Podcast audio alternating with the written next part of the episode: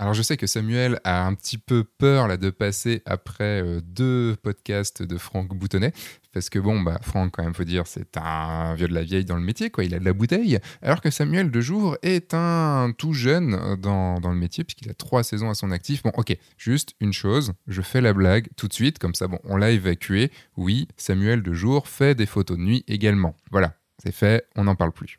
Le jour de notre enregistrement, Samuel avait 39 de fièvre. Alors on a failli annuler, on s'est dit que bah on pouvait pas hein, parce qu'il allait tousser et tout ça et puis renifler et tout.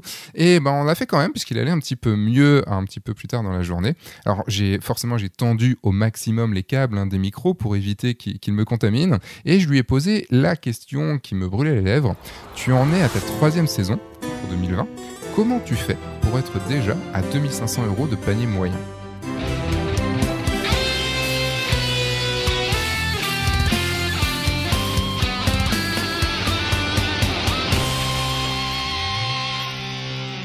Bonjour, je suis Sébastien Roignan et vous êtes bien sur le guide du photographe de mariage, le podcast qui va vous donner les clés pour prendre votre indépendance et vivre de votre passion, la photo et plus particulièrement la photo de mariage. Alors pour que ce podcast continue à exister, continue à grandir, mettez une évaluation sur Apple Podcast euh, et avec un mot gentil aussi parce que ça fait toujours plaisir, ou alors sur toute autre appli qui permette de laisser des évaluations. Euh, D'un, ça fait plaisir et ça permet surtout à ce podcast d'être beaucoup plus visible. Donc euh, merci, ça ne prend qu'une minute, même pas. Et vous pouvez également adhérer à la communauté Oui, je le veux. C'est une communauté de photographes que j'ai euh, créée, donc de photographes de mariage, dans laquelle vous pouvez poser des questions, rencontrer plein d'autres photographes. Vous avez toutes les infos dans la description de ce podcast. Alors, comme je disais dans l'intro, Samuel est un tout jeune photographe de mariage, car oui, il en est, il en est qu'à sa troisième saison pour 2020. Donc il a commencé en, en 2017-2018. Et saison qu'il a déjà brillamment remplie avec une vingtaine de mariages et un panier moyen à quand même 2500 euros, ce qui est quand même plutôt, plutôt pas mal. Je le connais maintenant depuis, euh, depuis un an parce qu'il a participé à mon workshop en 2019, à mon workshop mariage, et en plus il est maintenant une des personnes que je coach tous les mois. Il m'a vraiment vraiment impressionné car en fait il a appliqué à la lettre tous les conseils qu'il a pu apprendre, que ce soit de moi ou des autres workshops qu'il a pu faire. J'avais vraiment envie qu'il parle de son expérience car en fait il montre à quel point on peut encore réussir dans la photo de mariage et même assez vite tout en étant plutôt introverti et plutôt débutant aussi dans le milieu de l'entrepreneuriat. Samuel nous parlera également de son attrait pour la process communication que, que je ne connaissais pas et que j'ai découvert avec lui. C'est en fait un système qui l'aide énormément à comprendre ses clients et à créer une vraie, une véritable relation avec eux. Alors bonjour Samuel. Bonjour Sébastien. Eh ben merci d'être, euh, d'être, d'avoir accepté ce podcast.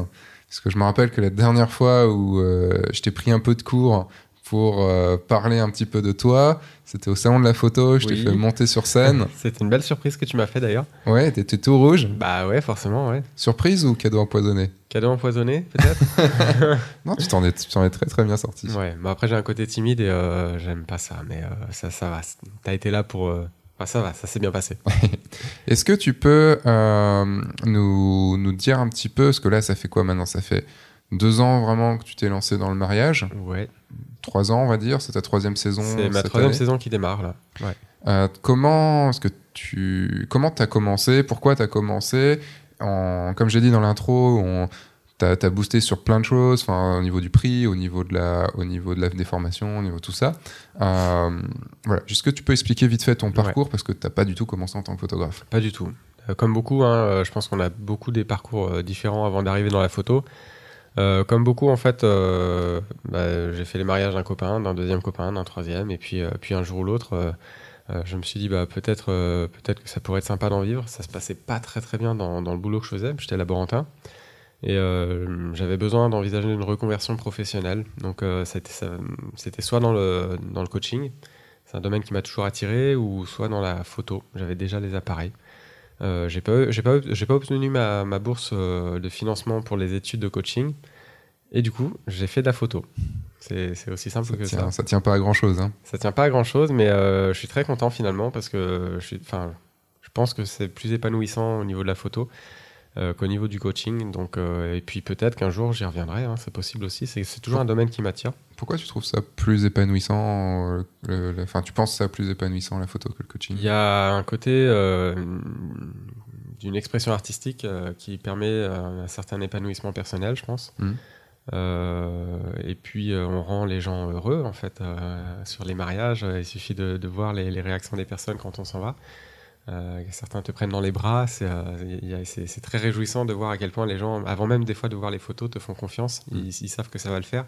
Et c'est un gros kiff à chaque fois. Je, je, te pose cette question parce que moi, je fais les deux. Ouais parce qu'en plus, c'était mon coaché, donc, donc je fais les deux.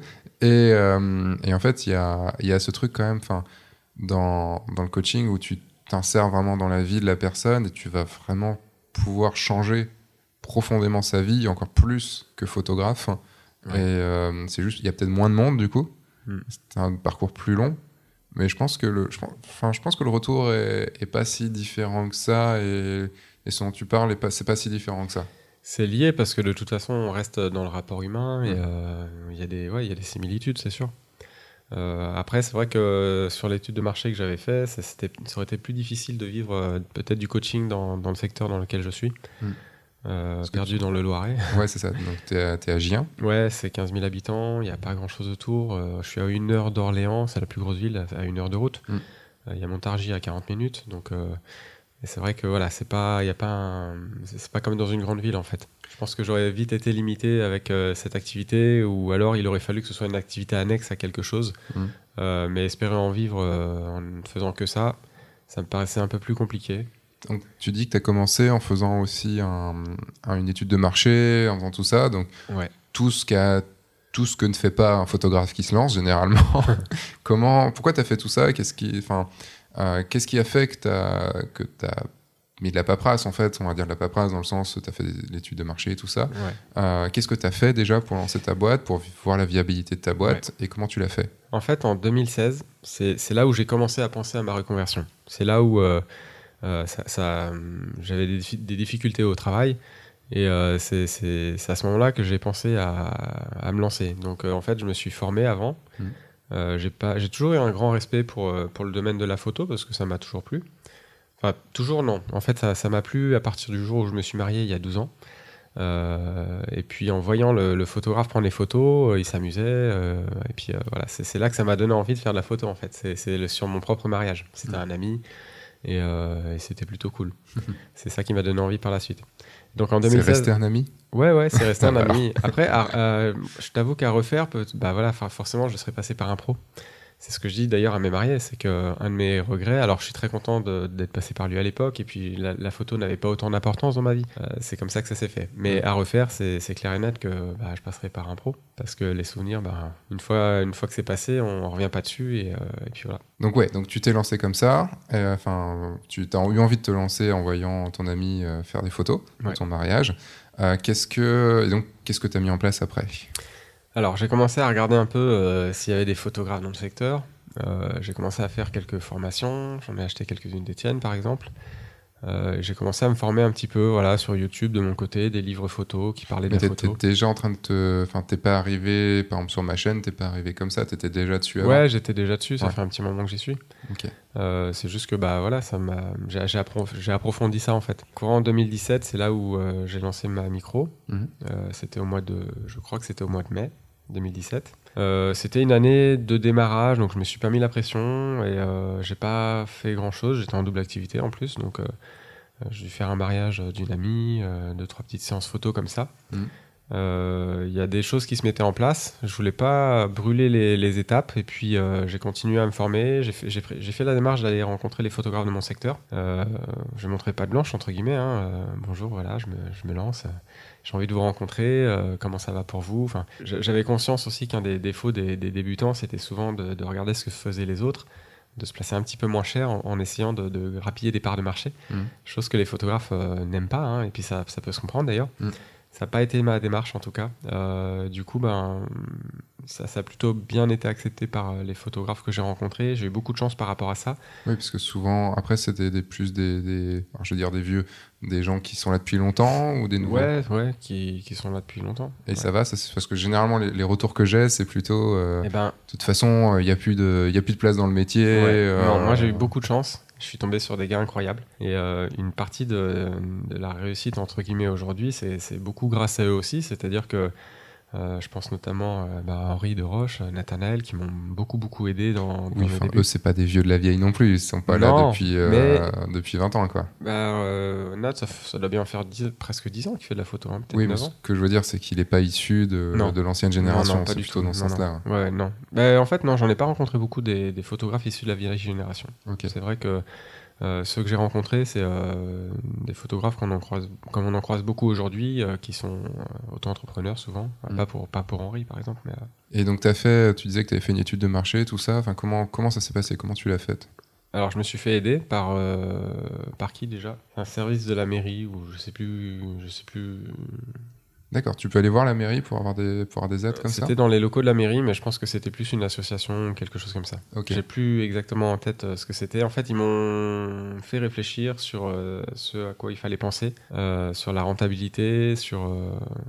Enfin, ouais, ils m'ont fait, une- ils m'ont aidé à faire une petite étude de marché. Alors, c'était pas non plus une vraie grosse étude de marché, hein, mais c'est en tout cas, ça m'a permis de, de me poser les bonnes questions. Est-ce que tu avais déjà un peu l'esprit entrepreneur avant, euh, tout ça, ou ça t'a permis de te mettre le, vraiment te, te mettre au pied du mur et dire ah ouais putain merde il y a tout ça. Alors en fait c'est marrant parce que ce qui m'a longtemps retenu euh, avant de me lancer dans la photo c'était justement ben moi c'est une passion je veux que ça reste ça si- s'il y a l'aspect pécunier qui rentre en jeu euh, j'ai peur j'ai peur que ça soit pas que ce soit pas que je perde en fait l'intérêt et la passion que j'ai Mm. à cause de l'argent et du coup c'est c'est longtemps ce qui m'a freiné en fait et au final je dois avouer que la partie entrepreneuriat me plaît beaucoup euh, parce que je pense ça comme un jeu alors je adapte des jeux de société des jeux de gestion les jeux de plateau Quel genre de jeu? Ah bah il y a Seven Wonders, il y a Colon de Catane, il y en a euh, les Aventuriers du Rail, euh, il y en a beaucoup comme ça. Putain, tu, tu me dis ça maintenant alors que je vais partir de chez toi alors qu'on aurait pu se faire une partie. Ouais, c'est vrai qu'on aurait pu se faire une partie, ouais. Ouais, ça sera pour une prochaine fois. et, euh, et en fait, je, je vis la vie de mon entreprise comme un jeu. En fait, j'essaye des choses, des fois ça marche, des fois ça marche moins bien. Euh, mais je prends ça vraiment comme un jeu. Ça m'amuse beaucoup en fait d'essayer de faire fructifier mon, ma petite entreprise. Mm. C'est, je trouve ça très amusant. Qu'est-ce que tu as fait d'autre à part cette, euh, cette étude de marché? Est-ce que tu as fait d'autres choses avant de te lancer? J'ai essayé d'être second shooter avec d'autres photographes. Ça m'a permis d'avoir aussi une première, une vraie expérience euh, dans l'univers du mariage un peu plus professionnel que ce que je faisais. hein. Tu l'as fait combien de fois? Ah, euh, chaque année, euh, au moins deux fois. D'accord. Et même euh, encore maintenant, là en 2020, j'espère bien pouvoir accompagner quelqu'un. C'est un objectif que je veux me fixer et garder. Mm. Euh, Il y a beaucoup de bienfaits au fait d'être second shooter. En fait, euh, on apprend énormément. Ça permet de voir aussi d'autres façons de faire. Et puis en fait, c'est très enrichissant. Mm. Des fois, c'est avec des styles qui, qui, qui, qui n'ont rien à voir avec le mien. Je suis pas du tout dans le photojournalisme et j'ai adoré travailler avec Henri à plusieurs reprises et de voir comment il fonctionne. Mm. Et euh, le fait de, de- de garder l'esprit ouvert comme ça, ben, je trouve que c'est une bonne façon de continuer de progresser. Pour la petite histoire, je te l'avais raconté, euh, quand tu t'es inscrit à mon, à mon workshop euh, en 2000, fin 2018, pour, pour le workshop de 2019, hein, c'est ça? Ouais, c'est ça. Donc il y a un an. En fait, je vais voir vite fait généralement le, le site des, le site des gens et tout ça. Et en fait, tu avais un côté très un peu un peu beau gosse qui, qui fait le qui fait le, qui fait du mariage. Enfin, tu vois, euh, pour ceux qui, qui, qui ne te connaissent pas et qui ne t'ont jamais vu, tu vois, t'as les cheveux un peu, t'as les cheveux mi-longs, t'as une mèche blanche euh, euh, naturelle, je précise. Naturel. ouais. Euh, une mèche blanche comme ça sur le devant. Enfin voilà, en plus tu te mets en scène avec un, avec un petit gilet, enfin ton harnais, tout ça et tout. un dress code, ouais. T'as un dress code quoi. Ouais. Et en fait dans ta communication, il y avait un côté un petit peu, un petit peu sûr de toi, je trouvais. Ouais. Et, euh, et je me disais, oh là, qu'est-ce que, enfin, attendons de voir. Et, euh, et c'est marrant parce que du, entre la personne que, que j'ai vue en, en workshop et la personne que, qui me semblait être via ton site, euh, c'est pas que vous êtes différents, c'est que si vous êtes différents, mais c'est pas que vous êtes totalement une, une autre personne, mais vous êtes différents parce que du coup dans la vie, tu sembles un petit peu plus, euh, un petit peu plus timide, un petit peu, un petit peu moins sûr de toi. Ouais. Et, euh, et en fait, ça- ça- ce personnage-là, parce qu'on en a discuté, c'est un personnage que, que tu montres aussi. C'est ce qu'on appelle un avatar en fait, euh, où euh, effectivement tu joues un personnage public. Euh, alors c'est pas fake, hein, mais c'est vrai que c'est important dans la communication de véhiculer une image euh, qui soit travaillée et réfléchie à mon sens. Euh, voilà. On Mais peut- ça, tu l'as travaillé, enfin, tu l'as, tu l'as fait volontairement ou c'est un truc que tu t'es dit, C'est tiens, je vais c'est faire ça venu un peu tout seul et puis c'est venu bah, de l'analyse que j'ai fait des gens qui fonctionnent. Ça a été encore plus percutant quand j'ai écouté Mathias Callen qui était intervenant sur, euh, sur un workshop, qui est vidéaste. Et, euh, il parlait de l'avatar justement qu'on qu'on peut avoir pour ses clients. Mm. Euh, et c'est rassurant aussi pour les clients d'avoir quelqu'un qui soit euh, qui soit stable dans la dans sa façon d'être. C'est-à-dire qu'il incarne quelqu'un, il est vraiment cette personne, mais c'est un peu euh, comme une presque une caricature si tu veux. Mm. C'est-à-dire que c'est forcer des traits qu'on a déjà. Et peut-être que c'est aussi pour combler un certain manque d'assurance quelque part, parce qu'effectivement, je, doute toujours beaucoup de, de moi-même, même encore aujourd'hui. Hein ma saison est presque remplie et ça m'empêche pas de, douter énormément. Et peut-être que c'est aussi une façon de, me protéger de ça, mhm. de, montrer quelqu'un de sûr, alors qu'en fait, au fond, euh, pas tant que ça. De te protéger de quoi? Bonne question. Euh... Parce que tu dis de ça, mais en fait, ça, ça donne, c'est comme si ça donnait de la force. C'est dans dans l'œuvre de Stephen King. Non, non, mais ça donne, euh, c'est comme si ça donnait de la force quelque part. Hmm. De jouer ce rôle de quelqu'un de sûr, au final, tu le deviens un petit peu quand même. Bah, je, te, pose cette question-là. Alors, même moi, j'ai jamais eu trop le. Alors, faut savoir que Samuel est, malade aujourd'hui. C'est pour ça que je me tiens très loin de lui sur la table où on enregistre. J'avais 39,2 de fièvre hein, ce matin. Et on devait pas faire le podcast au final, mais on le fait quand même. Et donc, excusez-le si des fois il, renifle ou si euh, il se mouche. N'inquiétez pas, on, coupera un petit peu au montage. Euh, le, mais en fait, moi, au début, euh, je l'ai dit assez souvent dans ce podcast, mais je, suis quelqu'un d'assez timide. Et même si euh, beaucoup de gens me disent mais quoi, enfin on dirait pas et tout ça, euh, j'ai jamais trop réfléchi à avoir un personnage public de telle façon. Tu vois, je me suis pas dit comme toi, euh, tiens, j'ai vu comment les autres fonctionnent et puis voilà. En fait, c'est juste que je, me, je savais que juste pour être un personnage public, quand j'ai lancé ma chaîne YouTube ou voilà, en fait, il y avait, je, je, devais pas être timide parce que si j'étais timide, en gros, enfin, qui a envie de voir quelqu'un de timide, quoi? Enfin, c'est relou. Enfin, un peu oui, mais mais sinon c'est, enfin, sans être un but de soi-même évidemment, hein, mais euh, voir quelqu'un de timide qui ose pas parler et tout, c'est relou, quoi. Hmm. Et, euh, et donc j'ai, la photo m'a permis de prendre beaucoup d'assurance, d'être beaucoup plus sûr de moi, et donc d'être, euh, comment dire, d'être, et donc d'avoir ce personnage public qui est beaucoup plus sûr de lui que le personnage dans la vie privée, en fait. Et euh, au bout de dix ans, ah, les personnages fusionnent en fait. C'est ça qui est drôle, c'est que euh, mon personnage public est peut-être, je sais pas s'il est un peu moins sûr de lui ou je pense qu'il doit toujours l'être un petit peu. Enfin, ça dépend des, moments. Mais le personnage privé est devenu beaucoup plus sûr de lui aussi. Hmm. Euh. C'est une, une, sorte d'auto-persuasion en fait. et le fait de, de, se mettre dans ces conditions, quelque part, ça t'apporte hmm. ce, que tu, ce, vers quoi tu veux tendre ou montrer en tout cas. Et tu sens qu'en deux ans, deux, trois ans, ça, ça, a déjà fait un peu. Euh, oui. Ouais. Ouais, clairement. Tu... Enfin, c'est quoi la différence? Euh, Alors, je sais pas si c'est parce que l'activité s'est bien développée. Est-ce que ça m'a. Le fait de réussir, entre guillemets, ça m'a donné cette légitimité qui me dit Ok, bah maintenant, c'est bon, t'es un vrai photographe. Mm. Euh, t'arrives à signer des mariages comme tu veux et. T'as cette chance-là, parce qu'il y en a beaucoup qui galèrent en fait, et le fait de voir que, bah, que j'ai peut-être un peu moins de, de problèmes pour réussir, euh, ça me conforte dans l'idée que c'était probablement les bons choix. C'est quoi pour toi réussir? C'est euh, ouais, c'est une bonne question. C'est euh, j'ai pas des objectifs de dingue en fait. Réussir, c'est juste gagner sa vie euh, comme si j'étais en CDI. Euh, j'ai pas des ambitions euh, énormes en fait en termes de salaire. Je veux juste arriver sur le salaire que j'avais avant et ça serait très bien. Déjà, mm. j'ai la chance de faire un métier que j'aime. C'est pour ça que j'ai pas forcément envie de beaucoup beaucoup plus. Là où peut-être que tu aurais posé la question plus tard, on, y reviendra peut-être. Ce qui me manque aujourd'hui en fait, c'est que j'ai beaucoup travaillé pour arriver là. Mm. Ça m'a pris beaucoup de temps. Euh, peut-être un peu trop. J'ai pas été très raisonnable. J'ai délaissé des choses qui étaient importantes aussi pour moi pour, euh, pour essayer d'y arriver et lancer un peu ce business, cette activité. Et là, j'ai envie euh, de, de, retrouver une certaine qualité de vie, si hmm. tu veux. J'ai l'impression d'avoir trop travaillé pour arriver là. Et j'ai pas envie de continuer sur cette lancée. je veux retrouver une qualité de vie qui soit plus proche de la normale. Alors, je sais que quand on a son entreprise, forcément, ça demande euh, du travail supplémentaire. Mais malgré tout, voilà, je veux pas que mon couple en pâtisse. Je veux pas que mes amis euh, me voient disparaître parce que je bosse tout le temps. Hmm. Et euh, c'est dans ce sens-là aujourd'hui que j'aimerais réorienter mon activité pour essayer de, de, retrouver une qualité de vie que j'ai perdue en lançant mon activité. C'est marrant parce que en, posant cette question à, beaucoup de photographes différents, la réussite est quelque chose de très différent en fonction des gens. Tu vois, toi, tu as parlé assez vite de salaire d'avoir pas forcément un gros salaire, mais un salaire euh, qui te permette juste de vivre, euh, d'avoir du temps. Euh, alors que d'autres, ça va être plus être reconnu, gagner des prix. Mm. D'autres, ça va être, je sais pas, être le meilleur dans ta région, celui qui marche le mieux. D'autres, ça va être, j'ai ma saison.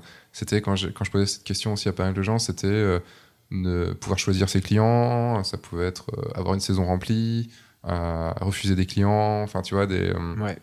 Peut-être que ça évoluera parce que au final c'est comme ça aujourd'hui et probablement que dans la vie de, la vie d'entreprise les attentes elles changent les besoins vont changer avec le temps. Mm.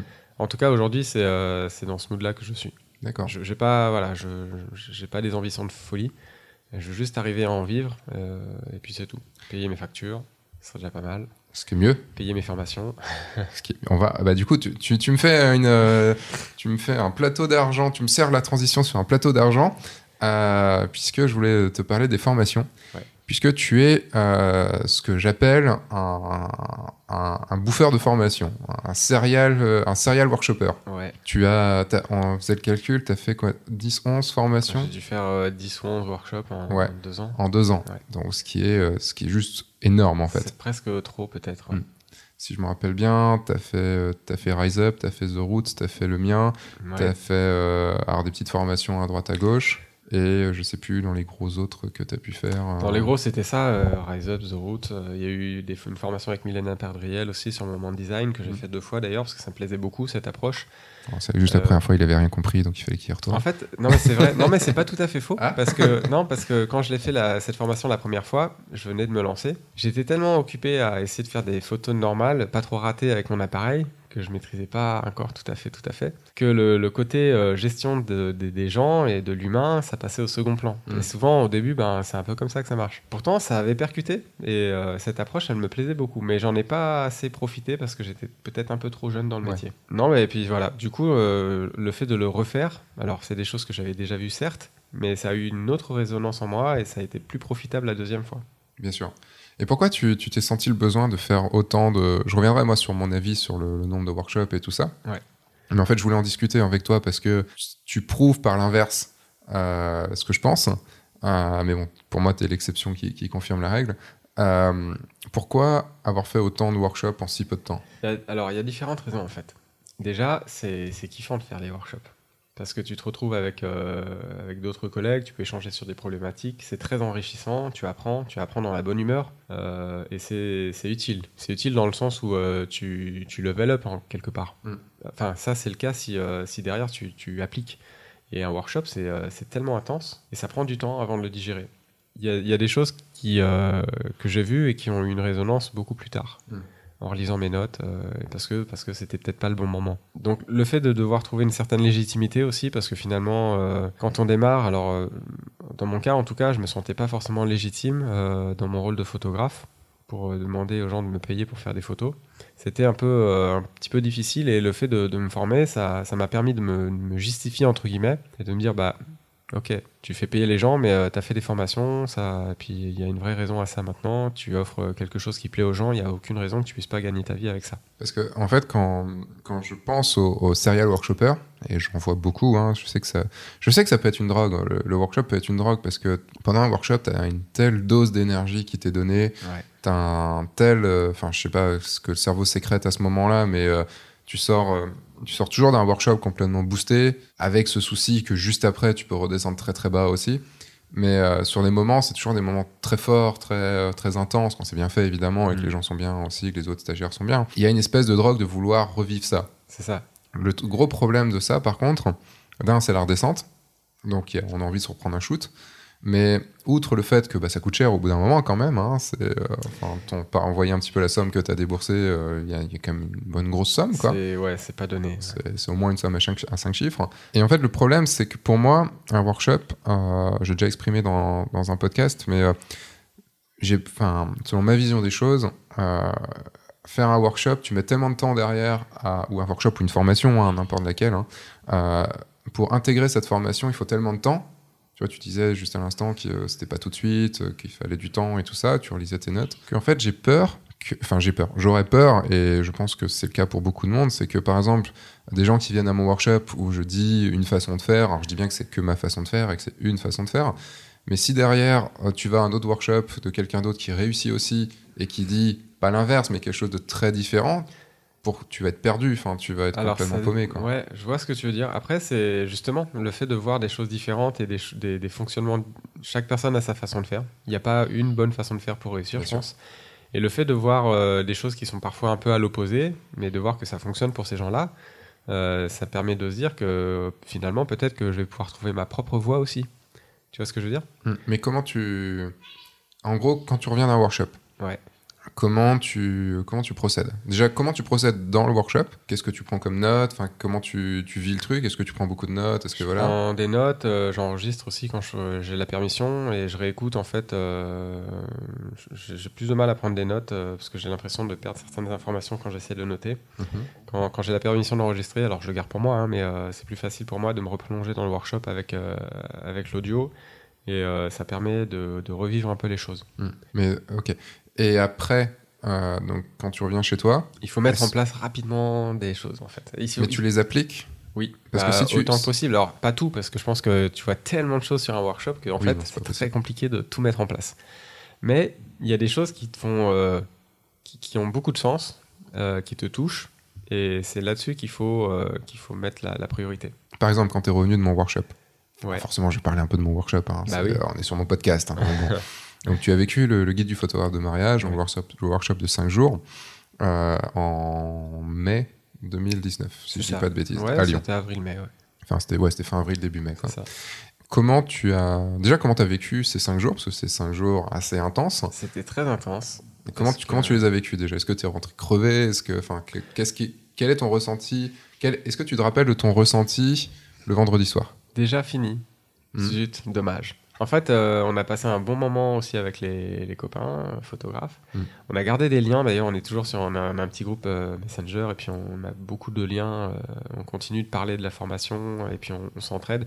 Et en fait, en dehors, c'est ce que j'aimais aussi dans, dans ce workshop, c'est qu'il y a une- un effet communauté euh, qui nous permet de nous ressourcer, de partager nos problèmes, nos doutes, et de se faire booster aussi par, euh, par ceux qui étaient présents lors du workshop. Et quand il y a cet aspect communautaire, je trouve le workshop beaucoup plus intéressant en fait euh, que quand euh, chacun rentre chez soi et qu'après on n'a plus de nouvelles des uns et des autres. Mm. Parce que le fait de pouvoir rediscuter de ce qu'on a vécu pendant la formation, ça nous permet de nous remettre dedans beaucoup plus facilement en fait. Et en fait, j'aime bien la- la- l'approche que tu as pour, pour valoriser son travail. Ça peut être dans la, la présentation de nos tarifs, comment mettre en valeur euh, les prestations qu'on peut offrir, parce que oui, on fait des photos, euh, mais on a une particularité. Il y a une façon en fait de, de se vendre entre guillemets. Enfin, si, même de se vendre. Il ne faut pas avoir peur de ce mot-là. Il faut se vendre. On Bien est sûr. sur un marché qui est concurrentiel. Et il faut, il faut essayer d'arriver à tirer son épingle du jeu. Tu vois, là, j'ai pas peur de me vendre un petit peu, puisque tu vends un petit peu mon workshop. Ouais, bah écoute, euh, non, mais en plus j'en ai. c'était pas la base de ma question, mais bon, euh, Mais euh, prendre. tu, tu m'as demandé euh, le souvenir que j'en ai, bah, Mm. c'est, il m'a été très profitable par rapport à ça. C'est, mettre un peu plus en avant ce que je peux offrir à mes clients, l'expérience que je peux leur offrir, euh, que ce soit en termes de présentation de service et, et puis aussi de, de réfléchir à la rentabilité qu'on peut avoir. Euh, parce que, bah, comme beaucoup, quand on commence, on n'est pas forcément très rentable. Ah On n'ose pas appliquer des tarifs qui nous permettent euh, d'en vivre. Et puis, euh, et puis voilà, vu que c'est un, un marché qui est ultra concurrentiel aussi, bah, quand on débute, on a rarement des, des- des prix qui nous permettent de vivre de notre métier. On reviendra sur le côté tarif juste après, parce que tu as, eu une montée fulgurante de ce côté-là. Mais pour revenir sur ce, sur ce workshop, qu'est-ce que tu as appliqué en rentrant? La modification de ma plaquette de tarifs, c'est- je crois que c'est le premier truc que j'ai changé. Mhm.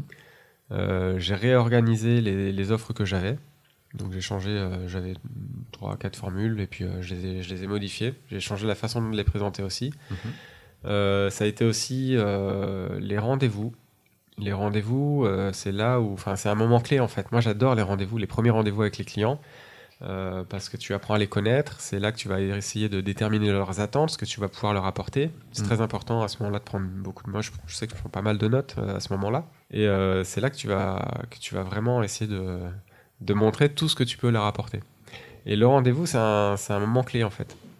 Quand j'ai commencé, bon alors j'avais pas des tarifs de fou, hein, mais c'est peut-être pour ça aussi, mais c'est vrai qu'à partir du moment où j'arrivais à voir les gens, je signais 9 fois sur 10 quoi. Mm. Aujourd'hui c'est un peu moins le cas, mais j'ai des tarifs un peu plus élevés et c'est- ça explique, euh, ça explique ça aussi. Ouais. Donc euh, Et est-ce que tu as, pour, euh, enfin, pour rester sur la partie euh, apprentissage, tout ça, est-ce que tu as, comme tu as vécu beaucoup de workshops, euh, alors t'as pas vécu beaucoup de workshops après le mien parce qu'on était sur la période du FACEA un peu difficile et tout ça, mais est-ce que ce que je disais moi dans le workshop est rentré en contradiction avec des choses que tu as vécues juste avant dans d'autres cours? Non, pas pour le Non. Non. D'accord. Est-ce qu'il y a eu des choses comme ça ou des... Oui, tu as eu des ça- contradictions Ouais, ouais, ouais, ouais. Je, je sais pas si je peux les citer. Euh, bah Après, si c'est dans le bon côté, oui. J'en si ai, c'est dans bah, le moi, j'en ai non. pensé du bien. J'ai fait une formation avec Planche Contact, avec Samuel Malaric. Je sais qu'il a une approche un peu particulière. Même si c'est pas l'approche que j'ai aujourd'hui, c'est une approche que j'ai essayé de comprendre. Mm. Ça fonctionne pour lui. Mm. Et je me dis que même si c'est pas comme ça que je fais, ben, c'est pas pour ça que c'est nul en fait. Mm. Il faut que ça se fasse dans le, dans le respect. Euh, et j'ai bien aimé voir quelque chose de différent. Mm. Voilà. Même si j'adhère pas à sa façon de, de faire, en tout cas aujourd'hui, euh, j'ai aimé voir quelque chose de différent. Ouais, mais c'est toujours un peu, c'est toujours un- intéressant de voir quelque chose de différent. Et tu... Ouais. Et, euh, mais comment tu as, est-ce que tu as ressenti ce truc des fois de, de voir, euh, enfin, d'avoir eu une information dans un truc, puis une autre information dans un autre, et du coup de pas savoir exactement vers là où. Ouais, je vois ce que tu veux dire. Euh, ça m'est- crois pas, je crois pas que ça me soit arrivé en fait. Euh, dans l'ensemble, c'est plutôt cohérent. Mhm. Il y a des choses qui sont des redites, hein, forcément. À force, euh, il y a des généralités en fait qui, qui reviennent euh, régulièrement. Mais dans l'ensemble, non, D'accord. non. Il y a juste des choses que je sais que je peux appliquer à mon travail et, et des choses bah, que j'ai pas envie d'appliquer. En fait, non, c'est là où je pense que faire autant de workshops pour toi a été profitable. Et donc, tu vas à l'encontre de, de- Tu es l'exception qui confirme la règle de, de, de ce que je dis. C'est que tu as eu le recul de, de savoir dès le début qu'il y a des choses que tu pouvais. Enfin, tu te connaissais assez pour appliquer certaines choses et en rejeter d'autres. C'est ce que j'essaye aussi de montrer par ce podcast en montrant plein d'expériences différentes. C'est que d'un, on a tous des expériences différentes, des façons de faire différentes. Mais il y a des choses que vous pouvez euh, mettre dans votre façon de faire et d'autres pas du tout. Euh, et c'est là où c'est important de se connaître, de savoir vers là, vers ce vers quoi on veut aller pour ça, pour appliquer ou pas appliquer. Est-ce- et dernière question sur les workshops. Euh, donc, tu en as fait 10-11 comme ça en, en deux ans. Euh, est-ce que tu veux continuer ou est-ce que. euh, Euh, non, j'ai décidé de, de ralentir.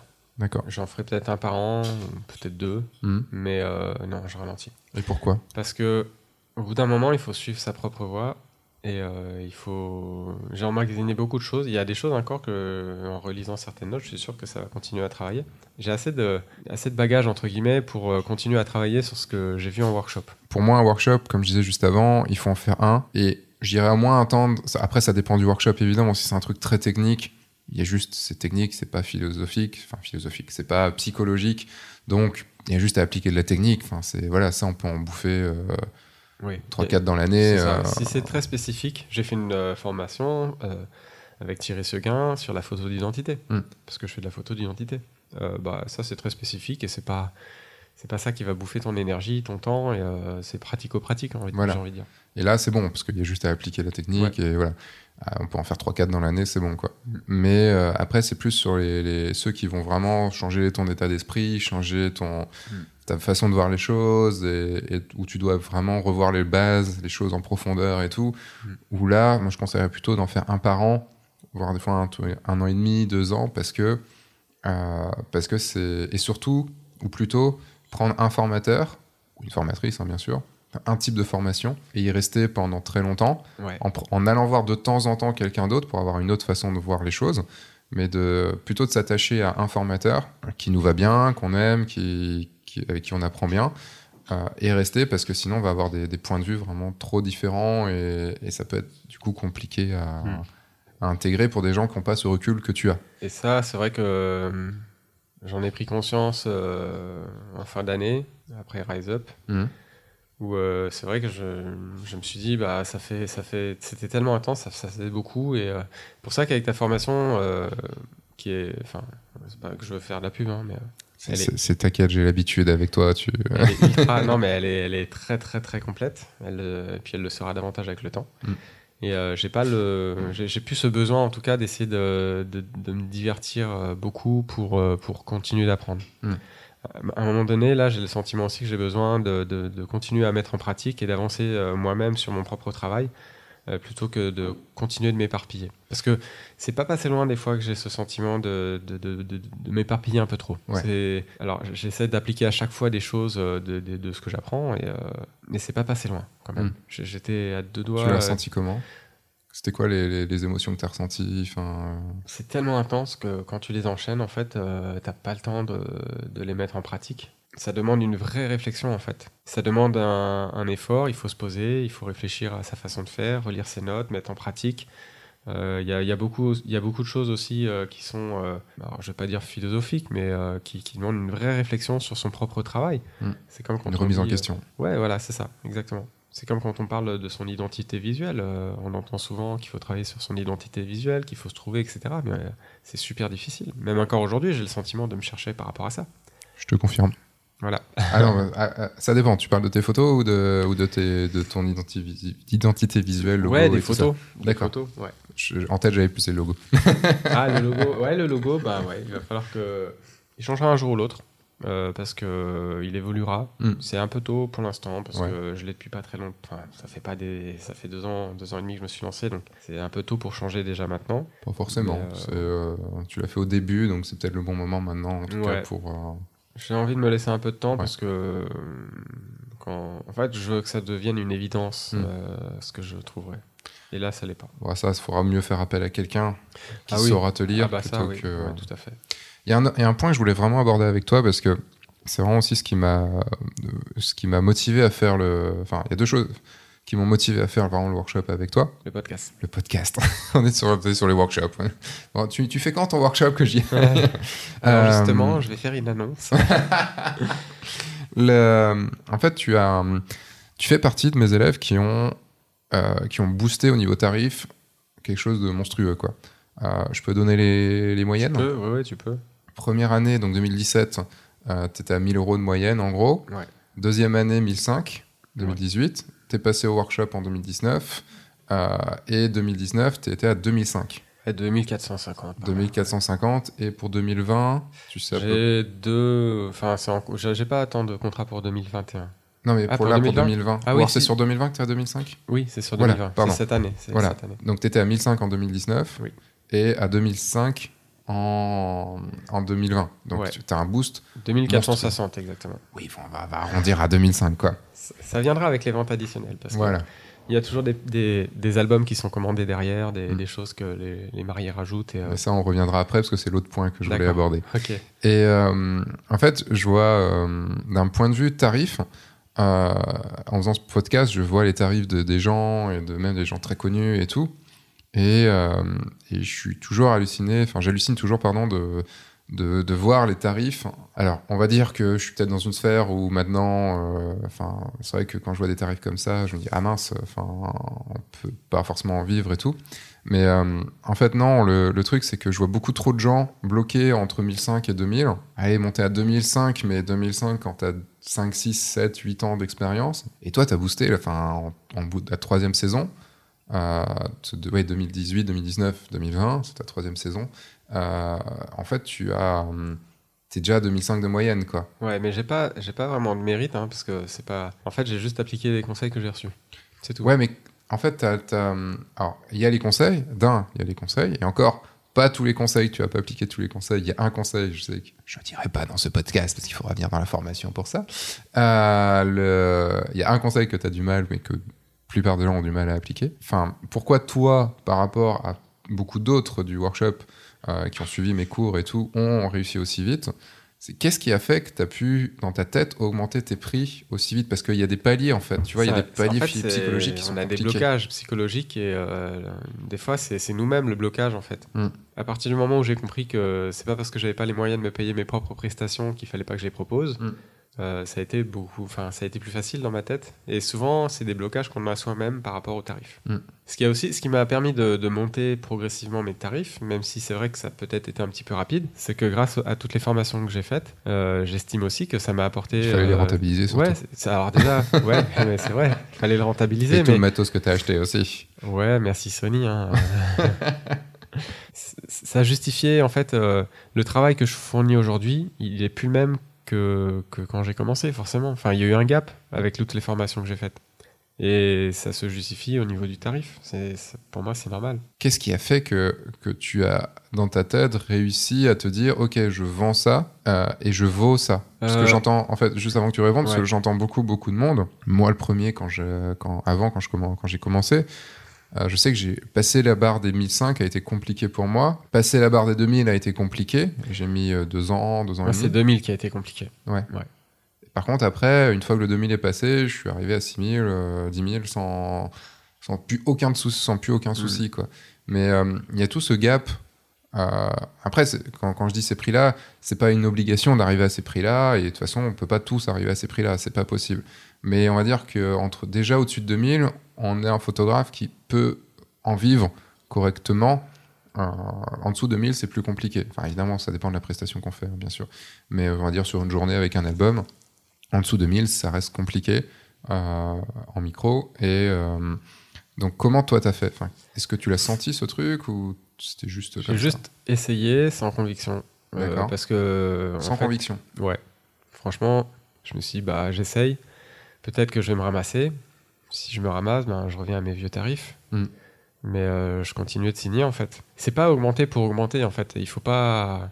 Enfin, je pense pas que ce soit une bonne idée juste d'augmenter euh, comme ça, quoi. Il faut Mm. qu'il y ait une vraie réflexion derrière. C'est que, ok, j'ai augmenté, mais euh, mais il y a une raison à cette augmentation. Pour moi, ça se justifie. Dans mon cas, par exemple, avec toutes les formations que j'ai faites, ça se justifie parce que j'apporte quelque chose en plus à mes clients par rapport aux prestations que je faisais avant. Mhm. Alors, je suis loin d'être le meilleur. hein. En tout cas, je suis meilleur qu'avant. Mm.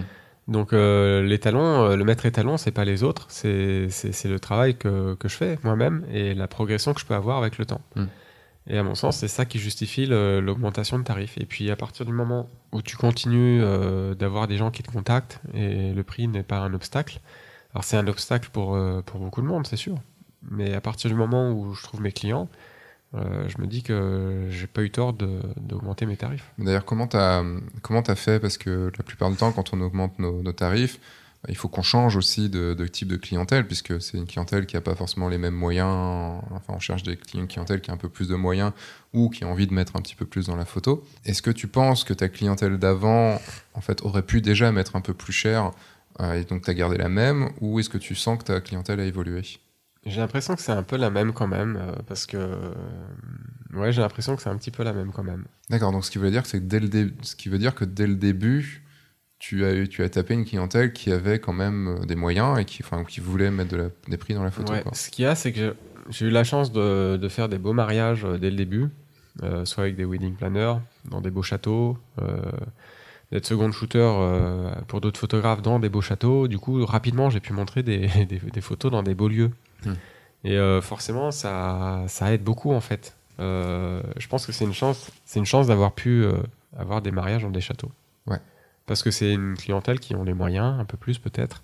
Après, c'est pas forcément ce que je recherche. Il y a des mariages tout simples que j'ai adorés. Je pense pas que le... c'est pas une question de budget. Après, euh, c'est vrai que j'ai- une entreprise à faire tourner. Et aujourd'hui, ces tarifs-là me permettent de, de vivre euh, convenablement de la photo. Et est-ce que le fait, en revenant sur ce qu'on disait au début, sur ton, image de marque, un petit peu euh, avec un, dressing- un dress code, avec un, avec un côté un peu euh, travaillé, euh, tout ça, est-ce que tu penses que ça. Peut-être que ça joue finalement parce qu'on attire les personnes qui nous ressemblent, hein, c'est ce qu'on dit. Donc c'est vrai que je suis en costard cravate sur un mariage, j'ai un trois pièces, j'ai un code couleur. Peut-être que peut-être que ça contribue au fait que les gens s'identifient et ils viennent plus facilement vers moi en fait. Mm. Donc, euh, Bah, Peut-être en, en voyant ça, on se dit aussi, euh, allez, euh, là, lui, ça doit pas être donné. Euh, on va peut-être pas le contacter non plus parce que lui, je pense qu'il est plus haut de gamme et euh, peut-être ça aussi. Ouais. hein. Après, ça dépend. Je sais pas. J'ai encore eu une demande euh, il y a pas longtemps euh, pour un mariage et le budget c'était 300 euros. Donc là, je me dis, j'ai vraiment dans ma communication manqué quelque chose. Ou alors, c'est quelqu'un qui. Enfin, vous n'êtes pas beaucoup agien et du coup, quelqu'un s'est dit on fait tous les photographes et on regarde pas et on Mm. envoie. Tu sais, des mails comme ça, je peux en recevoir aussi et c'est juste des gens qui ont juste pas du tout regardé le site et ils ont dit on va regarder Ouais, tous les D'ailleurs, c'est photographes. souvent le euh, cas. hein. C'est des gens qui, ont, qui sont pas passés par mon site, ils me contactent euh, via Messenger et puis euh, D'accord. quand je monte mon site en disant bah, est-ce que vous avez été voir? Ah bah non. Hmm. Effectivement. Donc c'est intéressant parce que, enfin, moi quand j'ai vu ton augmentation de prix, enfin sur le groupe, on, a- on aime bien euh, tous les quelques semaines euh, faire un petit point sur le nombre de mariages, au prix et tout ça, et puis quand, euh, quand vous signez quelque chose, vous aimez bien aussi mettre vos succès, comme vous aimez des fois mettre vos, vos échecs, hein, mais c'est bien de les partager, tout ça sur le groupe. Et en fait, euh, je te voyais, ah putain, là j'ai signé ma plus grosse formule, j'ai signé plus de. Parce que tu as signé à plus de 3000, tu as signé à plus de Il y 3000. a à trois 3005, formules à plus hein. de 3000, ouais. Trois formules à plus de 3000. C'est- Mais j'ai vraiment encore presque du mal à réaliser. Hein. Ouais, mais tu l'as pas fait qu'une fois. non. Tu vois, Ah tu- oui, en fait, une fois c'est du bol, Ouais. deux fois ça peut être encore du bol, mais trois fois en très peu de temps, c'est plus du bol. Ouais. Tu vois. Moi, je me suis dit, une fois, j'ai vendu ma plus grosse formule à 10 000, je me suis dit, hop, c'est du bol. Je l'ai revendu une deuxième fois, je me dis non, c'est plus du bol. C'est euh, que c'est- refaisable en fait. Ouais. faut vraiment se dire ça et c'est là où c'est assez exceptionnel de, de voir ça. Et euh, c'est juste quelqu'un qui a pas trop confiance en lui à la base, qui a juste mis des choses en place et qui. Après voilà, t'as aussi beaucoup à t'améliorer en termes de photos et tout. Hein, t'as pas de ward, t'as pas des trucs comme ça. Mm. Et pourtant, t'arrives à des prix plus chers que des gens qui ont des awards. Alors, après, on va pas passer sur le côté mérité, pas mérité. Enfin, moi, je pense que tant qu'on le vend, c'est bien. Enfin, si tu arrives à le vendre, et surtout, évidemment, que tes clients sont contents, vraiment contents, évidemment, hein, si tes clients sont pas contents à la fin, ça marche pas. hein. Ouais. Mais euh, si tes clients sont contents, que tu l'aies vendu à 3000 ou que tu l'aies vendu à 1000 ou que tu l'aies vendu à 6000, Hmm. bah, tant mieux s'ils sont super contents. C'est ça, et en fait, il n'y a pas que la, la qualité des photos, quand t'es photo, surtout, surtout pour un photographe. Encore Mm. pour, un- pour les DJ, les traiteurs, euh, il y a un savoir-faire qui doit être là. Le photographe, il est là toute la journée, il va être présent euh, du matin au soir souvent, et puis euh, il a un vrai rôle à jouer en fait dans, dans la. Enfin, c'est pas, je veux pas donner plus d'importance euh, qu'on ne le mérite, hein, parce qu'on n'est que photographe. Mais n'empêche qu'on on, on a quand même cette, cette responsabilité quelque part de participer à la, au bien-être des gens. Mm. Et euh, le savoir-être, en fait, il est, il est- il est très très important. De savoir, euh, bah, comme, comme toi, par exemple, déstresser les mariés, leur apporter euh, ce petit accompagnement en plus qui va permettre aux mariés de, de se sentir en sécurité avec toi.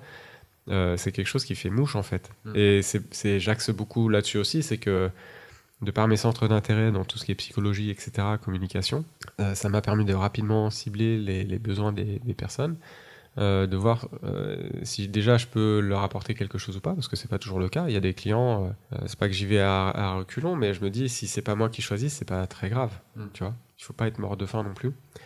Et il y a des gens, ils sont, on n'est juste pas fait pour travailler ensemble. Mm. Alors ça peut paraître un, un petit côté prétentieux au début, mais au final, euh, au final, c'est ça en fait. Il faut, à partir du moment où on est capable de dire non, euh, c'est pas qu'on veut faire le difficile parce qu'on peut, mais euh, on est, on est moins intransigeant sur le fait de, de- de baisser euh, ses tarifs si on nous le demande.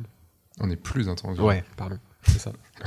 C'est vrai qu'en en fait, mais après, c'est plein de trucs. On est, on va pas en parler ici parce que ça demanderait un cours de. Enfin, c'est pas pour rien que c'est un cours à côté. T'as un autre truc aussi, toi? C'est ce qui t'avait valu le fait de monter sur scène au salon de la photo là, quand on était avec Matisseo.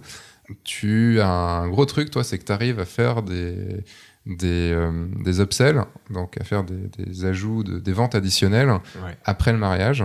Euh, de fou. Est-ce que tu peux raconter un petit peu comment tu procèdes? Déjà avant, combien tu fais à peu près en vente additionnelle? Ouais. Qu'est-ce qu'une vente additionnelle? Enfin, Mhm. est-ce que tu peux Alors parler ça marche pour le mariage, mais pas que. Mm. Ça marche aussi beaucoup pour les séances photos. Euh, c'est- alors c'est beaucoup aussi la façon dont les offres sont construites, par exemple.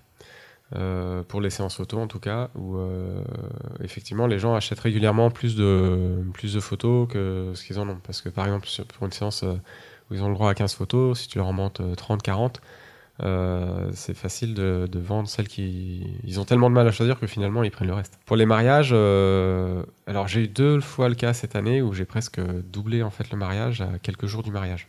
En, en proposant... euh, maintenant quand je fais pas la soirée, Quand tu dis à quelques jours du mariage Avant le mariage, du coup? Ouais, enfin ça m'est arrivé deux fois l'année dernière, pas cette année, hein, mais en 2019. Euh, J'étais pas prévu pour la soirée et euh, quand j'ai appris euh, ce qu'ils avaient prévu, je leur ai demandé bah pourquoi. Enfin c'est une question de budget. Enfin vous me prenez pas parce que c'est une question de budget ou c'est parce que et oui effectivement c'est une question de budget. Mais le fait de, de demander juste avant le mariage, en général il y a beaucoup de choses qui ont déjà été payées. J'arrive à me placer pour la soirée plus facilement juste quelques jours avant le mariage. Mm. Du coup, c'est des heures en plus et c'est une façon d'augmenter son panier moyen. Et ça m'est arrivé plusieurs fois de, de doubler, presque doubler juste avec ça et un album à côté. Quoi. Et, euh, et après le mariage, du coup, comment tu, comment tu procèdes? Et quand je peux recevoir les gens dans- le home studio, euh, Oui, là, donc on est dans ton, dans ton home studio. ouais, c'est le est salon. donc hein, chez toi, qui euh, est- C'est aussi le studio.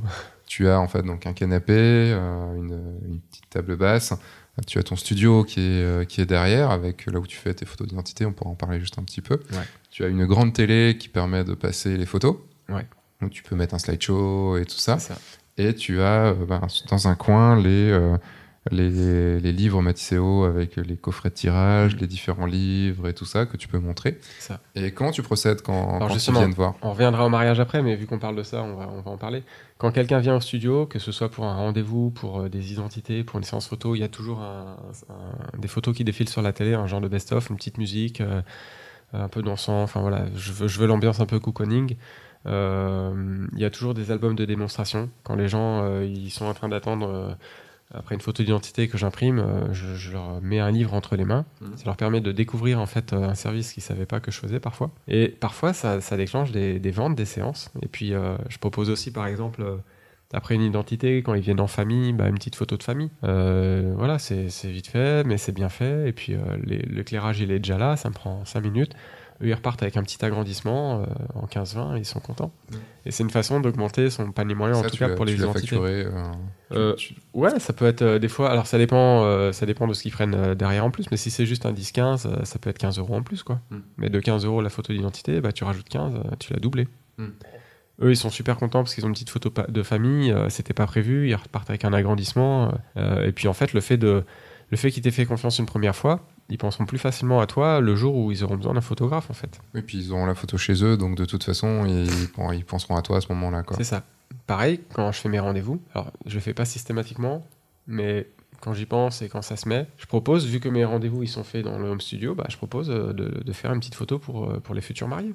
Oui, ça peut être même le truc à la fin, tu leur dis, bon, bah, si vous signez, euh, je vous fais la photo tout de suite. et, ouais, euh, et puis en fait, non, c'est vrai que je leur offre même s'ils signent pas, parce que je suis pas dans, ce, dans cet aspect-là. euh, non, mais T'es trop gentil. je pourrais peut-être, mais euh, bah, je pense que donner sans attendre en retour, Non, mais bien sûr.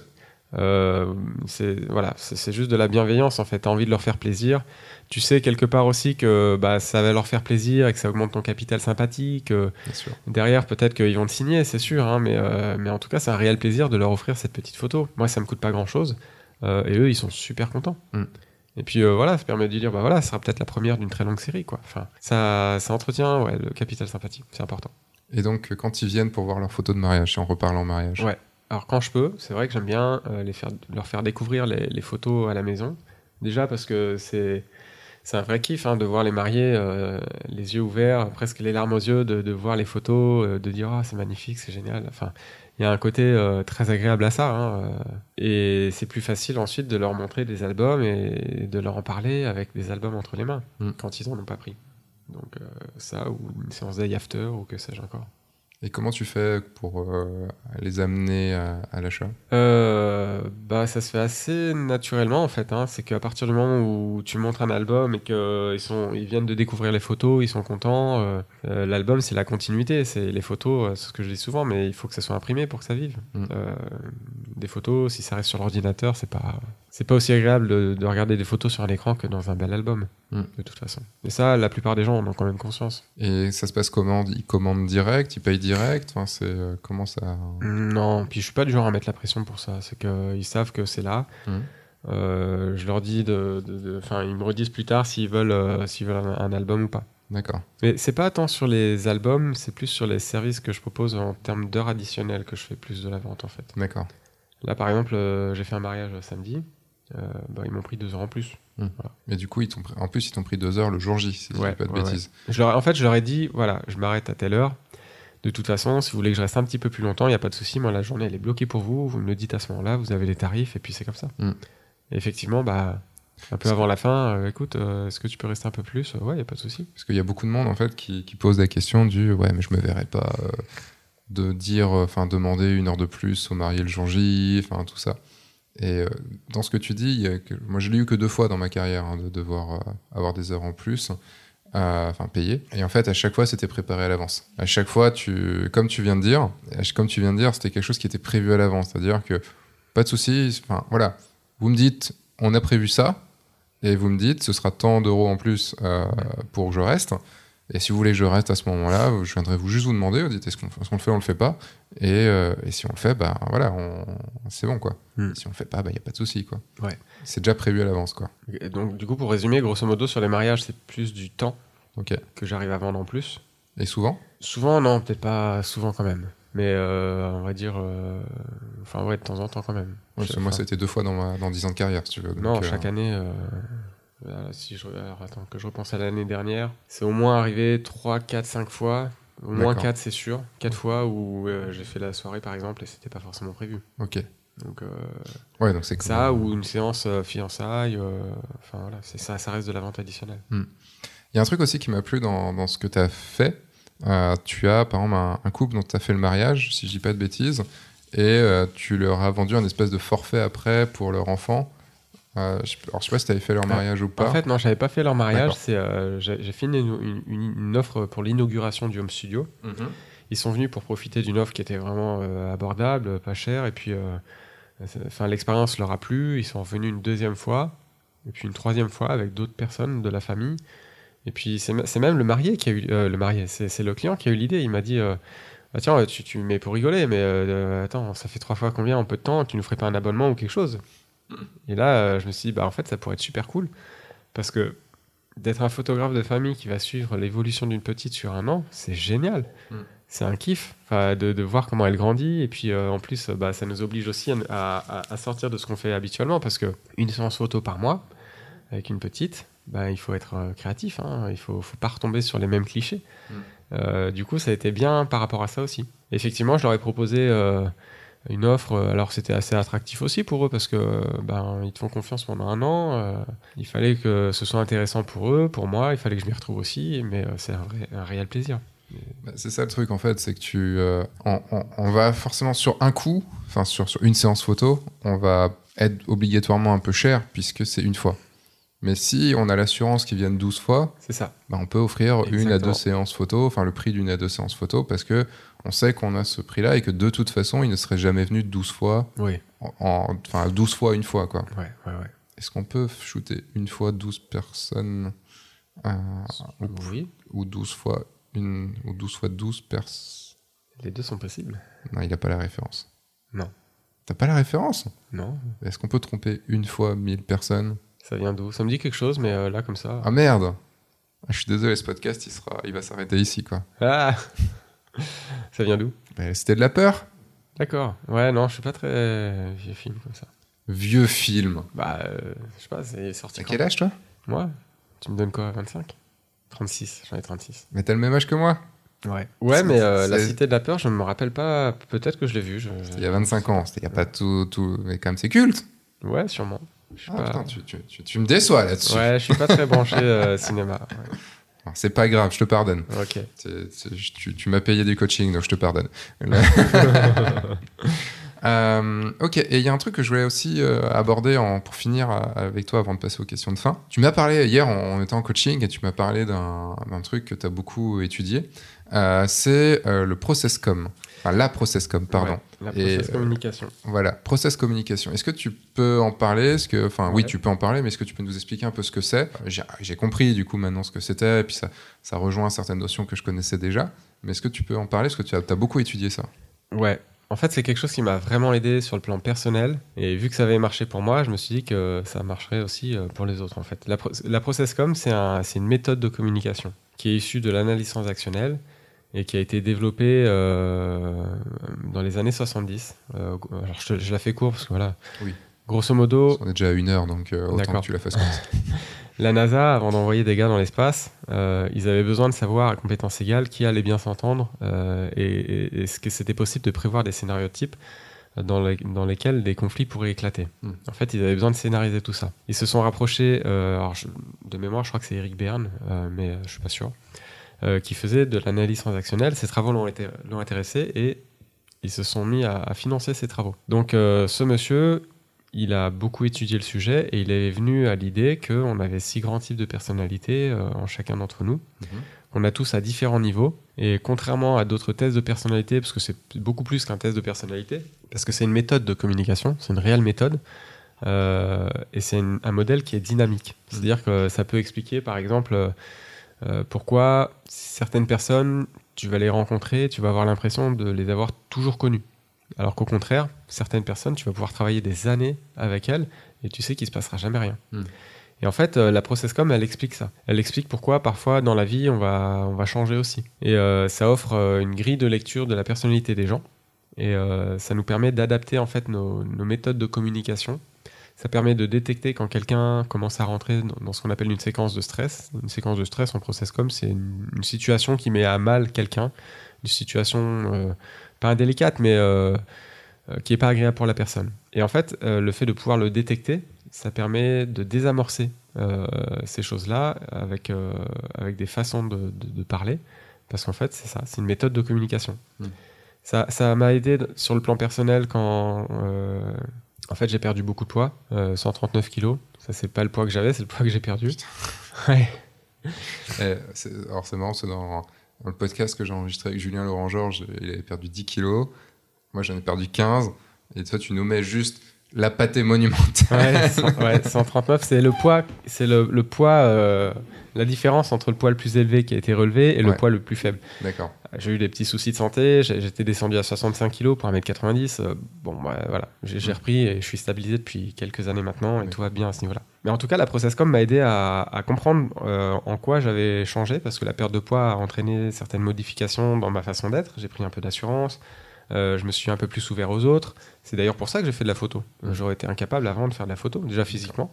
Et puis euh, parce que j'étais beaucoup trop introverti. J'étais dans ma bulle et ça aurait pas été possible. Et ça m'a permis de, comprendre pourquoi, bah, comment j'avais changé, pourquoi j'avais changé et quels sont les prochains changements qui pourraient être opérés. Parce que la ProcessCom, elle permet de détecter aussi ça.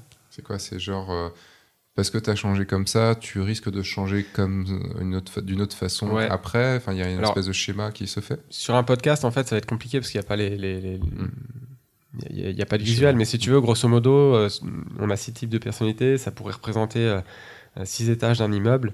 Euh, la base, c'est là où on a le, le plus d'énergie, par exemple. C'est là où on va être le plus souvent. Et au cours de la journée, on peut tout à fait euh, monter dans les étages supérieurs, qui sont des, types de personnalités. Mhm. Euh, mais seulement les étages qui sont le plus haut vont demander plus d'énergie, on, va y être moins longtemps, on y sera moins à l'aise. En fait. Avec le système de changement de phase qu'on explique en ProcessCom, ça explique pourquoi des fois la phase elle change. C'est-à-dire que même si on a une base, nos besoins psychologiques peuvent se retrouver dans une autre phase. Alors c'est un peu, voilà, je t'explique comme ça vite fait, c'est mm. pas, ça voudra trop rien dire aux gens, mais en tout cas c'est une méthode qui a fonctionné pour moi et qui me sert beaucoup dans la relation que j'ai avec euh, les gens qui m'entourent. Euh, je pense qu'ils n'ont rien inventé dans le sens où euh, c'est de la communication. Je veux dire, c'est tout le monde en fait en fait. Et puis on est tous plus ou moins, on a tous une affinité plus ou moins particulière avec la communication. On est tous plus ou moins bons communicants. Mais la ProcessCom, c'est une méthodologie qui a fait ses preuves, qui est beaucoup utilisée dans le domaine de l'entreprise du management qui commence ces dernières années à redescendre au niveau de la famille. Il y a, beaucoup de médiateurs familiales qui l'utilisent aussi, mhm. euh, parce qu'on peut rapidement arriver à, faire en sorte de, de, désenclencher en fait des situations qui pourraient être conflictuelles. Mhm. Et chaque euh, type de personnalité a des profils différents en termes de, façon de communiquer, euh, en termes de besoins psychologiques, de besoins d'affirmation de soi. On a tous des façons différentes de réagir au stress. Il y en a qui vont être dans la plainte, il y en a qui vont être dans l'attaque, agressif, il y en a qui vont être dans la fuite. Euh, pareil sur les, canaux de communication, il y en a qui vont utiliser un canal nourricier comme euh, des parents à leur enfant, d'autres ça va être purement indicatif, euh, enfin informatif plutôt. Donc voilà, c'est une multitude de choses en fait qui permet d'établir de, une grille de lecture de la personnalité des gens, déjà pour soi-même, c'est ça qui est incroyable, et puis ensuite pour mieux communiquer avec les autres. Est-ce que ça t'a aidé par exemple dans tes, dans tes, systèmes de vente, dans tes, dans tes relations avec tes clients?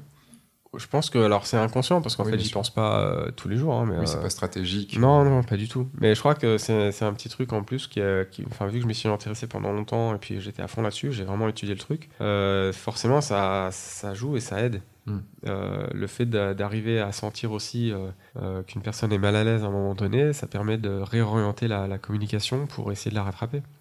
Alors pas forcément dans le cas des rendez-vous mariage parce que c'est un peu différent, mais euh... je suis pas tout à fait d'accord. J'allais dire pour euh, pour attraper le, fait que tu as augmenté tes tarifs à fond et enfin pour attraper cette partie du podcast, euh, je dirais que beaucoup aussi de monde qui, ceux qui beaucoup de photographes qui n'arrivent pas à augmenter leurs tarifs et tout parce qu'ils sont assez auto-centrés. C'est-à-dire que quand je dis auto-centré, c'est plutôt ils pensent ils pensent à leur blocage à eux et ils ne voient que leur blocage à eux ils disent de toute façon euh, en face, ils vont réagir comme ça parce que de toute façon, moi, je réagis comme ça. Et euh, c'est un truc que j'essaye aussi beaucoup de vous passer dans la formation, c'est qu'il faut toujours se mettre à la place de la personne en face, puisque moi, j'ai ma façon de penser, mais euh, tu vois, quand tu es venu sur le workshop, j'avais ma façon de penser par rapport à toi, mais tu avais aussi ta façon de penser par rapport à moi. Et mm. si on restait bloqué chacun sur notre façon de penser, notre, nos, a priori, nos préjugés, enfin tout ça, ben en fait, on, on se comprend jamais. Et je pense qu'il y a beaucoup de gens qui n'arrivent pas à montrer des prix, j'ai montré, pas monter, à montrer leurs prix parce qu'ils vont se dire, mais comme je les assume pas, en face, ça va pas passer. Ouais. Alors que si tu, euh, si tu es déjà dans juste l'analyse de l'autre et que tu, tu essayes, comme tu avais dit, de montrer tes tarifs et de monter tes tarifs, hmm. euh, juste en regardant l'autre et en analysant en fait la façon dont lui ou elle réagit, bah, tu vas pas être dans, dans tes propres peurs, tu vas être dans la réaction par rapport à la réaction de la personne en face. Et, et ça, c'est, je pense, un, pense que c'est peut-être grâce à, à ce process-com, enfin à la process-com que tu as, et toutes les études que tu as fait à côté, que tu as réussi à, C'est à- un plus à indéniable. aller plus vite. ouais. Ouais, c'est un gros gros plus parce que le fait de comprendre comment les gens fonctionnent, euh, ça permet d'orienter les discussions, euh, de les mettre à l'aise surtout parce que l'idée c'est que les gens soient à l'aise. hein, et quand on parle des tarifs, ben, il y a un côté, si t'assumes pas- quand on, à partir du moment où on n'assume pas nos tarifs, on n'est pas très à l'aise avec ça. Sûr. Et là, ben, pour être convaincant, il faut être d'abord convaincu, hein, comme on dit souvent. Et pour être convaincu, il faut être sûr de la valeur qu'on peut ajouter à nos services. Et c'est vrai que c'est peut-être un petit truc en plus, enfin à mon sens, hein, après voilà, euh, d'avoir euh, d'avoir cette méthodologie, d'avoir euh, la technique de moment de design aussi. euh, Il y a un truc aussi, c'est que hum, en fait, on a, on a un système de caractères euh, en commun et euh, qui nous donne aussi beaucoup, enfin, qui nous permet d'être très empathique. On a une lecture, euh, enfin, euh, ce qu'on appelle au potentiel. Première fois que j'en parle dans un podcast, mais voilà, enfin, c'est quelque chose que moi j'ai découvert euh, il y a pas longtemps. Toi, tu as découvert depuis bien plus longtemps il y a que moi. trois ans, il y a trois ans. Ouais, moi c'était cette année, donc, enfin c'était il y a pas longtemps, c'était quelques mois. Et au final, euh, je trouve qu'on a, en ayant parlé avec beaucoup de gens comme ça, on a un côté très empathique. Enfin, ça va avec le truc, le côté euh, haut potentiel intellectuel et haut potentiel émotionnel, qui est en fait une autre façon de réfléchir euh, que, que, la plupart des gens en fait. C'est ni un don, ni un, ni un fardeau. Enfin, ça peut l'être. dans peut l'être, après côté- voilà, c'est une façon d'être câblé un peu différemment. C'est ça. Voilà, Mais on a ce truc de pouvoir lire les gens plus facilement. Et, et moi, j'ai toujours su qu'une de mes forces, c'était de pouvoir lire les gens assez vite pour savoir jusqu'où je pouvais aller avec eux. Mais quand je dis jusqu'où, c'est quel discours aborder. C'est aussi pour ça que je pense que je suis bon en coaching, c'est Ouais. que je sais si je, dois, si je peux foutre un énorme coup de pied au cul à la personne ou si je dois y aller plus, Mm. plus calmement et tout ça. Et ça, plus ta, pro- ta, ton, ta process com, fait que tu vas analyser encore mieux les gens et que, tu, et du coup, tu sauras réagir instinctivement plus vite, en fait. Ouais. Après, le, le mot analyse, il est, je suis d'accord avec ça et, et quelque part, je l'aime pas trop Ouais. parce que c'est complètement inconscient. Je, je me dis pas, tiens, lui, il est quoi? Enfin, comment réagir? Comment? C'est devenu euh, une seconde nature. C'est presque instinctif en fait.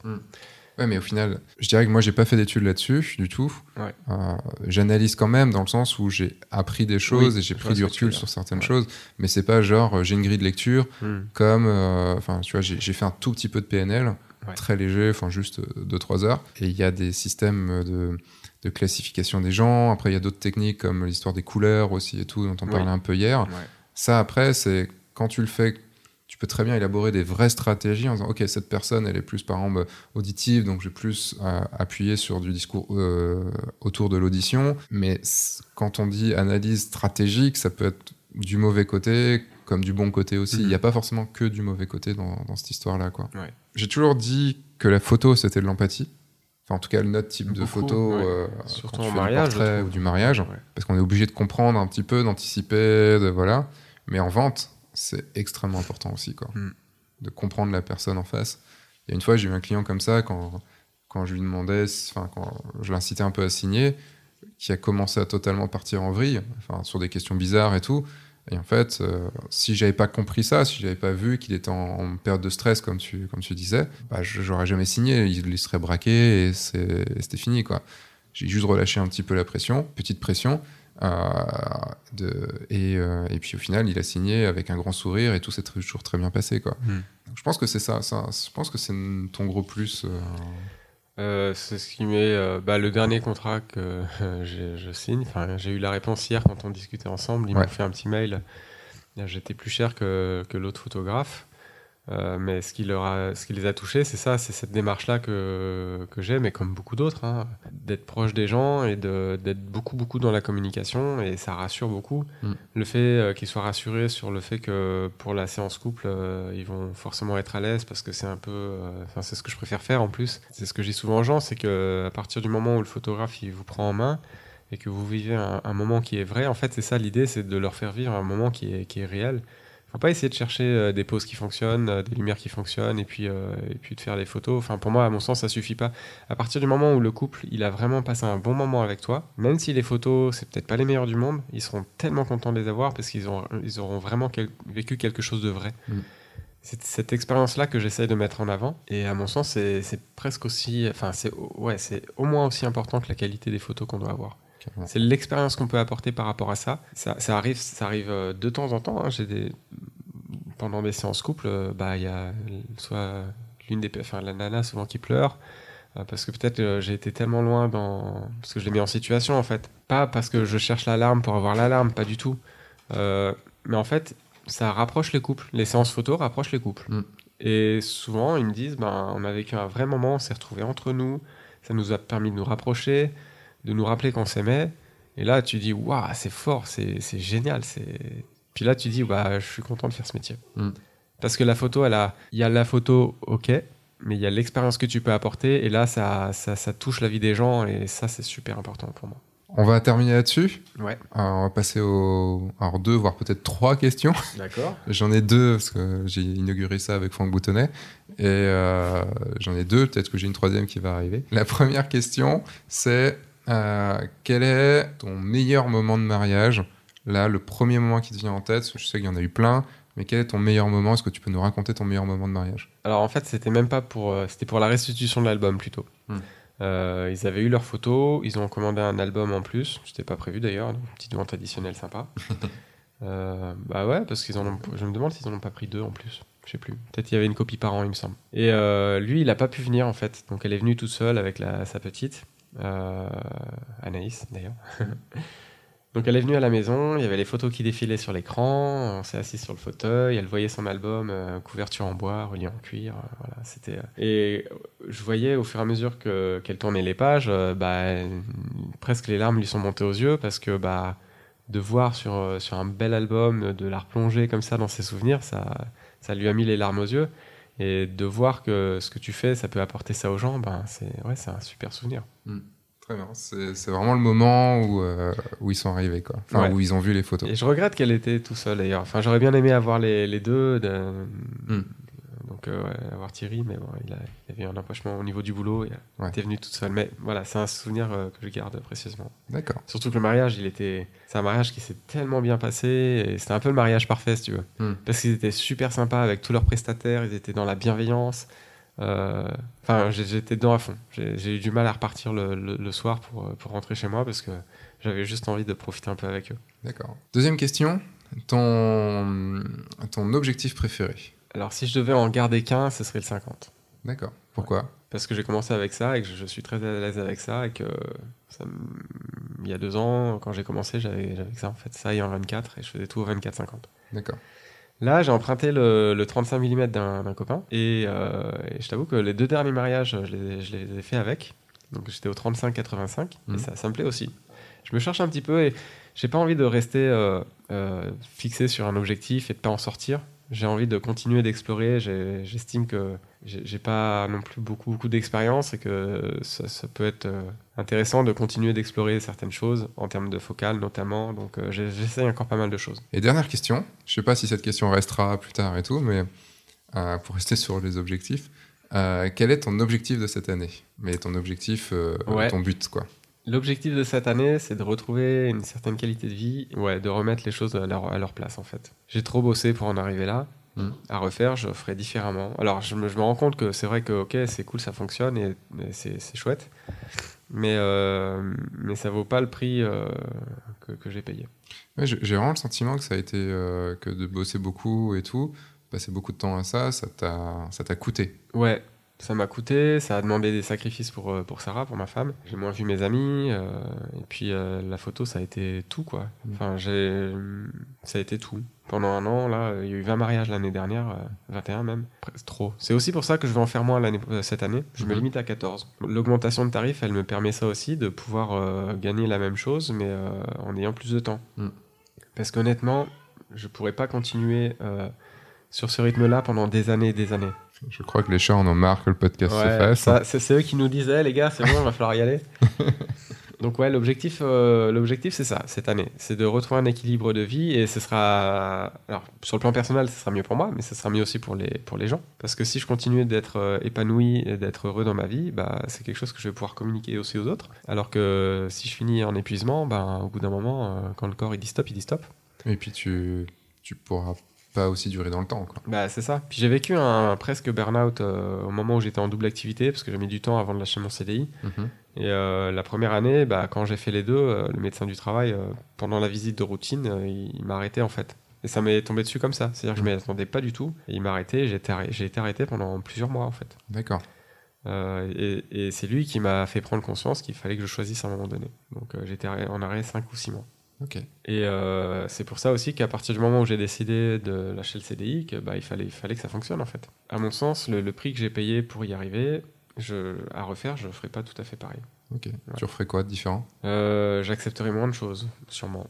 Euh, moins de choses parce que pour arriver à ce résultat, j'ai trop travaillé, j'ai trop trimé, j'ai trop délaissé ma, ma vie de famille et euh, c'est pour ça qu'à refaire, je ne ferai pas tout à fait pareil. D'accord. Par contre, j'ai conscience que peut-être que c'est ce qui m'a permis aussi de- d'en arriver là. Donc, Mm. quelque part, euh, tu vois, c'est ça qui est bizarre, c'est que j'ai le sentiment que c'était peut-être à faire, mais, euh, mais j'avais pas envie de le faire en fait. Et là, j'ai pas envie de retomber là-dessus, en tout cas l'année prochaine. Ok. Et si je veux continuer d'être euh, heureux et épanoui, et, et j'en ai besoin pour continuer d'être comme je suis avec les gens, Mhm. euh, j'ai besoin de me sentir bien dans mes pompes. Et pour ça, ça passe par une vie. Euh, où est-ce qu'on peut te retrouver? Euh, bah, sur les différents réseaux sociaux, même si je suis pas une bête euh, par rapport à ça, hein, Facebook, Instagram, Samuel Dejour. Sur mon site internet, samueldejour.com. Et Je suis obligé de le faire, mais est-ce que tes réseaux marchent aussi la nuit? Non, la nuit, on dort. D'accord. C'était juste une blague par rapport à son nom, si vous n'aviez pas compris. Voilà. Je suis sûr que vous aviez compris. Vous aviez compris ou pas? Bon, elle est facile en plus. Bon, elle est facile, hein, mais, euh, mais certains, des fois, ils comprennent pas. Et même, Moi, des fois, j'ai des choses que je comprends pas, tu sais. même les invités sur le mariage, mais deux jours, c'est-à-dire vous, la nuit, vous vous arrêtez. Enfin, il y en a toujours un pour faire la blague. Oui, voilà. Mais, mais vous restez deux jours, c'est ça? Plutôt qu'une journée? C'est pour ça que je suis plus cher. Tu pourrais faire le forfait de deux jours. Ouais. ah ouais, tiens, forfait de deux jours. Le forfait de deux jours. Le forfait de ultime, jours, en ouais. fait. C'est le, plus haut de gamme, là. C'est le forfait de deux jours. C'est l'expérience de jour. Attends, je vais noter ça et je mettrai ça en place bientôt. Tu peux. Eh ben, merci Samuel. Euh, Rétablis-toi bien. bah ouais. Et je te dirai si je t'en veux ou pas de m'avoir refilé ou pas. L'avenir le, le dira, si Oui. t'as été malade ou pas. Ben ouais, je vous le saurai pas. Si, vous pourrez savoir parce que je ferai la conclusion plus tard. Et ben, restez un petit peu parce que j'ai encore quelques petites choses à vous dire, des actualités et tout ça. Et on peut dire au revoir. Au revoir Samuel. Ouais, au revoir. Juste, ça, va, ça a été, c'était pas trop difficile. Non, ça a été. Ça a que- été. Et c'est- Enfin, excusez-le, il, était, il est malade, il a le nez qui coule. Ce matin, j'avais 39,2 de fièvre. hein, quand Mm. Et je pense que c'est un peu redescendu, c'est un peu baissé, mais euh, j'étais vraiment pas bien. J'ai passé une sale nuit. Mm. J'ai le nez pris, là, là, je, je tousse. Enfin, voilà, c'est- Ça s'entend pas trop, ça va. ouais. Mais euh, bon, bon, merci d'avoir fait l'effort. Et, euh, et ben, du coup, à très bientôt. À bientôt. Merci. Vraiment un gros merci à toi Samuel d'avoir bravé tes 39 de fièvre pour enregistrer ce podcast. Et bon, juste quand même, je vous dis, hein, je fais cette intro 5 jours après et j'ai quand même de la chance parce que je ne suis pas tombé malade. Euh, donc voilà, j'ai eu un petit peu peur, mais je ne suis pas tombé malade, donc ouf. J'espère que ce podcast vous aura plu. Vous savez ce que vous allez faire. hein. Laissez une évaluation si vous ne l'avez pas encore fait, parce que c'est quelque chose qu'on ne peut faire qu'une fois euh, sur Apple Podcast ou toute autre euh, appli qui permette de laisser des évaluations. Vous pouvez aussi adhérer à la communauté Oui, je le veux si ce n'est pas déjà fait. Vous aurez accès à un groupe Facebook secret euh, qui, sur lequel vous pouvez rencontrer plein d'autres photographes de mariage et discuter de façon bienveillante, tout ça. Euh, vous aurez aussi accès à des lives. Vous pouvez me poser toutes les questions que vous souhaitez. J'y répondrai lors de lives exclusifs à la communauté tous les mois. Voilà, vous pouvez aussi voir les anciens lives directement euh, sur, euh, bah, sur la communauté. Euh, De toute façon, vous avez juste à vous inscrire et tout est expliqué. Je vous dis maintenant à la semaine prochaine pour un nouveau podcast. Entre-temps, bah, sortez, faites des photos, amusez-vous et surtout, passez des mariages. Au revoir.